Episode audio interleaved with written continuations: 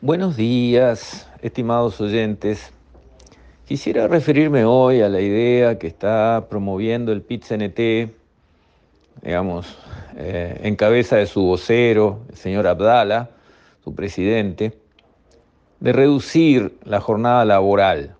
O sea, que cada trabajador trabaje menos horas por día o menos días por semana.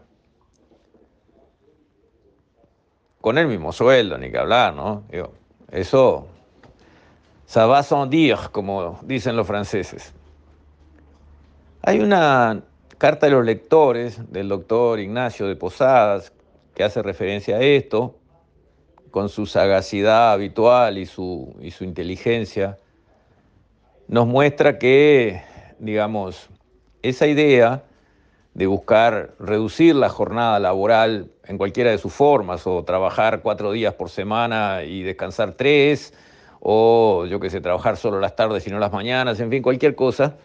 Eh, es una tendencia que se da en el mundo desarrollado, en países ya muy ricos, con una productividad laboral muy alta, donde las personas, por el capital humano que han acumulado, por la inversión que hay alrededor de ellos de mejores máquinas, han conseguido, con el pasar del tiempo, ser muchísimo más productivas, de tal forma que en menos tiempo consiguen entregar la misma cantidad o más trabajo.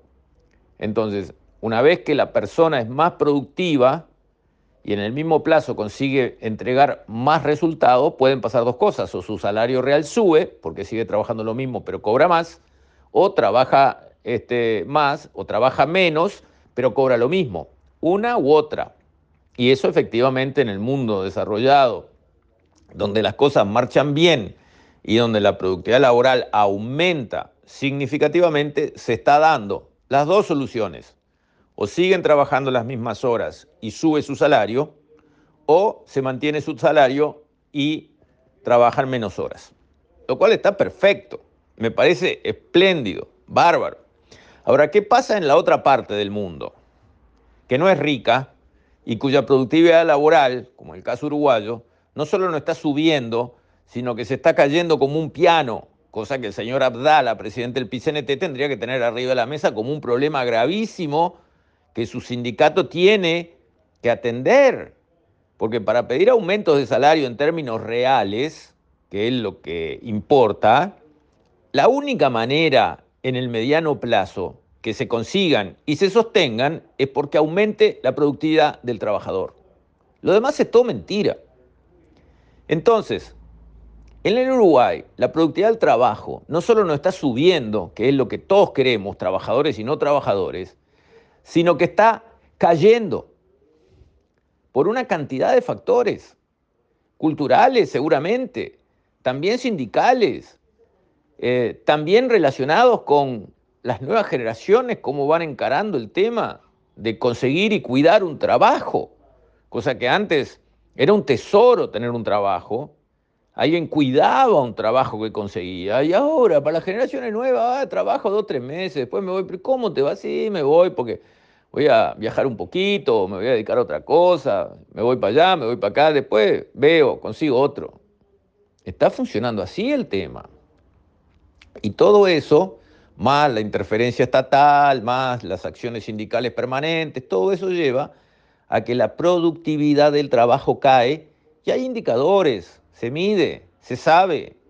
Cualquiera que trabaje, que esté en el ambiente, en la construcción, pregunten cuántos metros de pared levantaba un albañil hace 20 años y cuánto levanta ahora. Y ahora tiene mejores máquinas porque antes era todo se hacía a pala y ahora son hormigoneras y máquinas y cosas. Y sin embargo, levantan menos paredes que hace 20 años con la misma cantidad de trabajo dedicado y con mejores máquinas alrededor. Y así en otra cantidad de sectores, salvo en los que están trabajando a destajo. Que por ejemplo, muchos frigoríficos tienen sus cuadrillas trabajando a destajo, trabajan por productividad, con lo cual ganan muy bien y producen bien. Con lo cual estamos todos felices.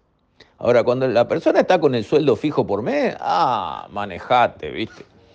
Entonces, en un país como Uruguay, donde la productividad del trabajo no solo no sube, sino que baja, lo cual es un problema nacional, porque afecta la competitividad del país como la afecta el atraso cambiario, donde no somos un país rico, sino que somos pobres, pobres, esa es la realidad. No somos un país rico que esté sobrando y que lo que queremos es más ocio para contemplar la naturaleza, reflexionar sobre la vida y disfrutar de las compañías agradables. No estamos en esa, deberíamos, pero no estamos.